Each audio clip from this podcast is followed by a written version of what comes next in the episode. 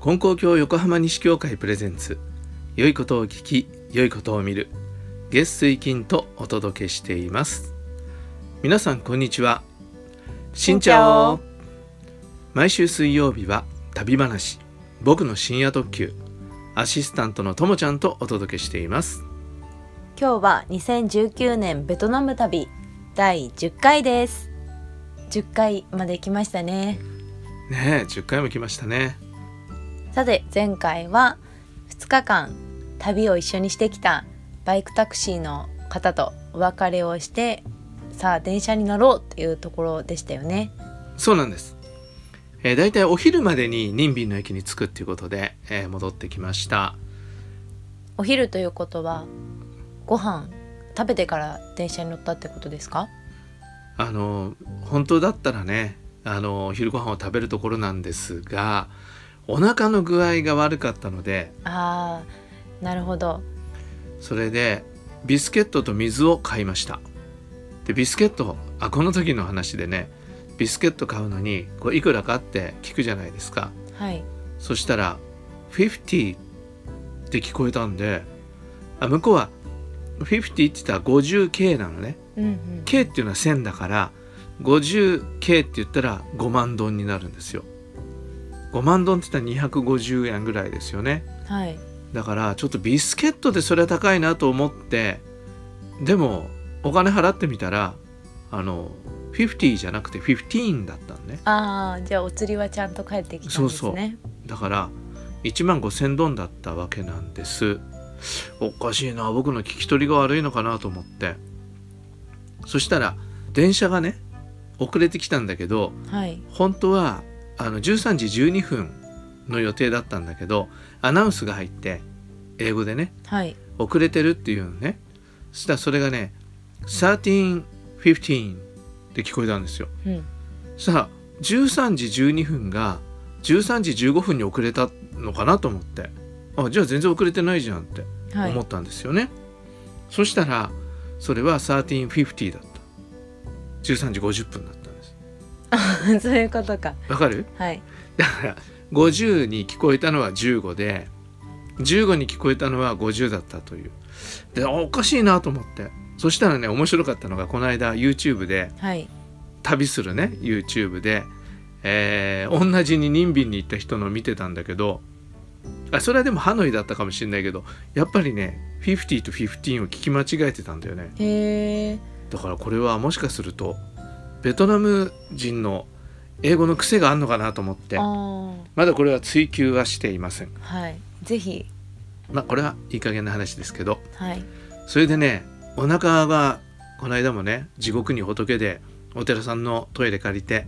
すっきりした話しましたけど、はいかといってそれで治るわけではなかったんですね。なるほどまだ残ってたんですそうねそうで駅に着いたらまた波が来たんですよ。でももう駅だからトイレあるからと思ってでも駅のトイレってあんまりね綺麗じゃないでしょ日本でも。まあそうですね場所によってはあそうね最近は綺麗なとこもありますよねそれで任便駅のトイレに行ったんですそしたらねあんまり綺麗じゃなかったんだよねでもももうそこ以外ないじゃないですかはいそれで便座をねティッシュ出してキュッキュッキュッキュ拭いて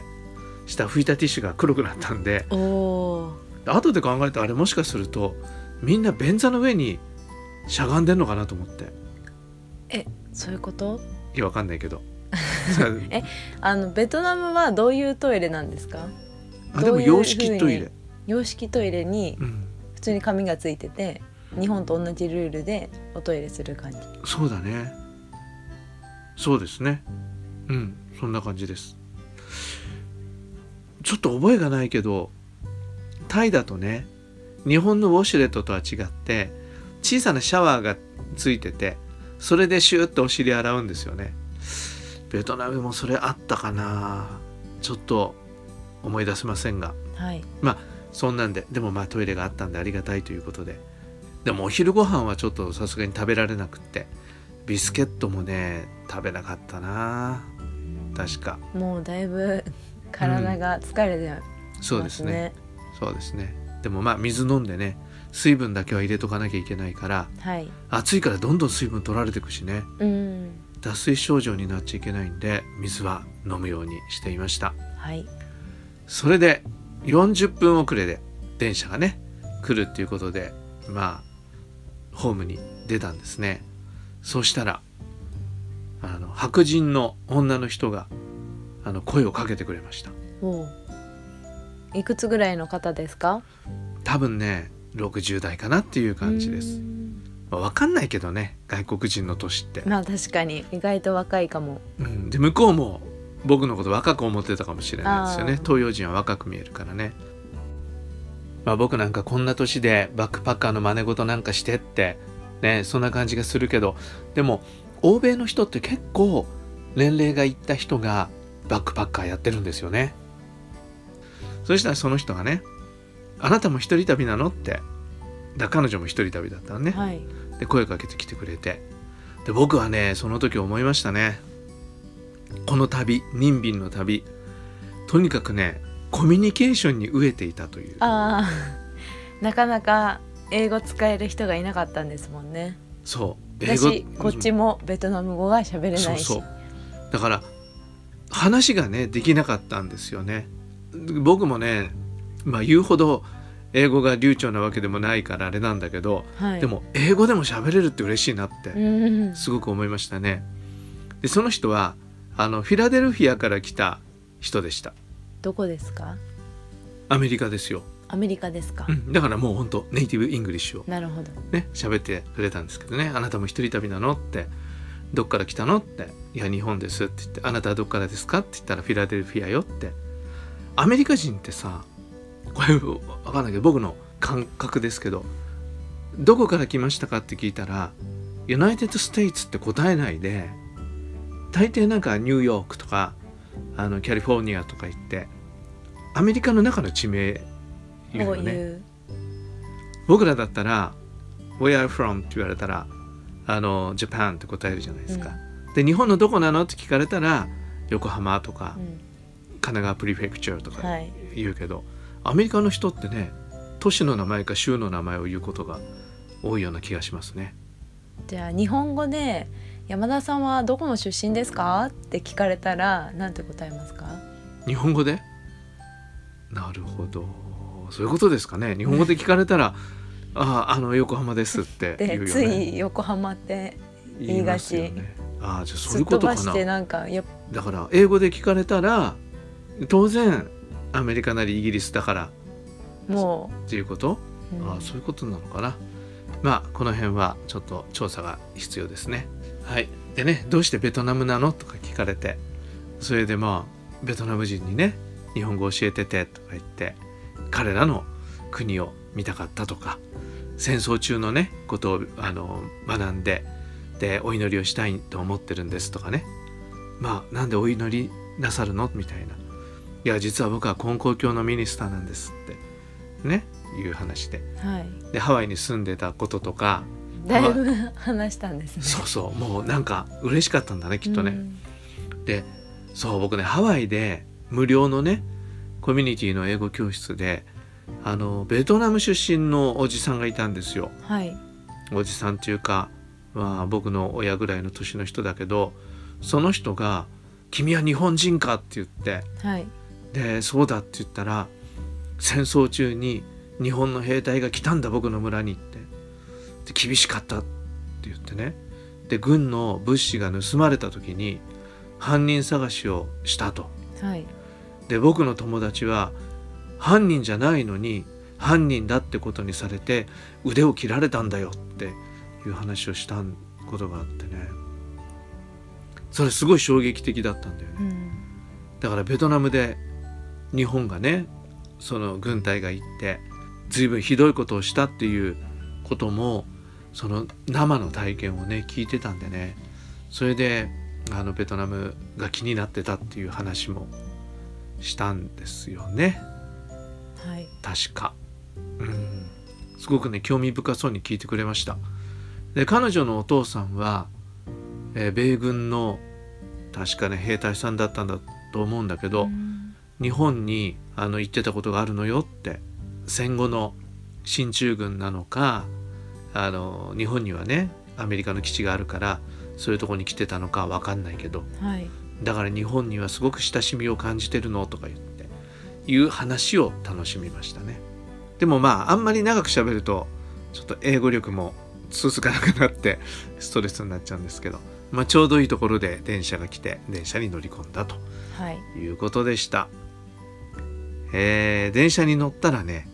また行きと同じ席行きの電車のこと言いましたけど車両の後ろ半分はハノイに向いて並んでて前半分は、えー任備の方に向いてで一番真ん中だけ向かい合わせのボックスになってるという、はいその向かい合わせのボックスのところに座ったんですねそういう指定席だったんだけどはいそれでまあでもちょっとねこっちも疲れてたんだけどそしたら今度はそのボックス席にいたあの22歳のベトナムの女子大生の人が英語で話しかけてくれましたへえ外国人だから英語の練習と思ったかもしれないね、うん、じゃあそれで英語の喋れるベトナム人に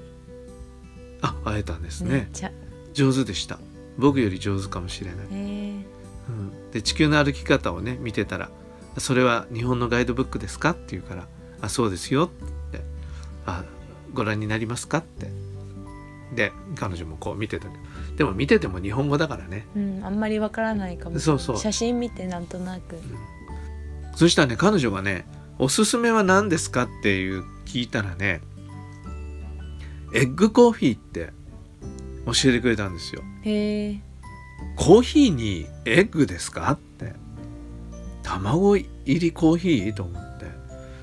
えちょっとそれはって思ったんだよねでもね「Why don't you try?」とか言われて「もうぜひやってごらんなさい」とか言ってそれであの美味しいカフェも教えてくれましたへー住所までへ えうんもうそこ行ったらほんとここが一番美味しいからって言って教えてくれたんですよねでもね僕エッグコーヒーにちょっとあんまり興味が湧かなかったっていうかあっていうよりもお腹の調子が悪かったからあちょっとそういう気持ちにならなかったんだねでも後でいろいろ調べたり見たりするとエッグコーヒーって結構ハノイ名物っていうかあうん有名なんだね美味しいみたいですよ私もエッグコーヒー飲んでみてって言われてもちょっとエッグかーって思っちゃいそうですですよね。はい、まあそんな話を楽しんでるうちに記者は16時過ぎにハノイに着きました。でまたあのホテルはオリエンタルパールホテルっていう前に泊まってたホテルにね、はいその日は泊まったんだけど荷物がそうそうあ無事覚えてましたか残っているのかそうそうちゃんと受け取れる のかうん、あの受け取れました受け取れたんです、ね、ちゃんと保管してくれてて次回に続くじゃなくて受け取れたということで、そうですねよかったですねはい。ということで、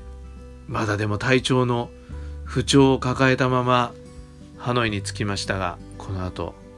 私はどんな運命をたどるのでしょうか。次回の放送もお楽しみにそうですね。聞いてくださってありがとうございました。それでは今日も神様と一緒に素晴らしい一日に。さようならさよなら。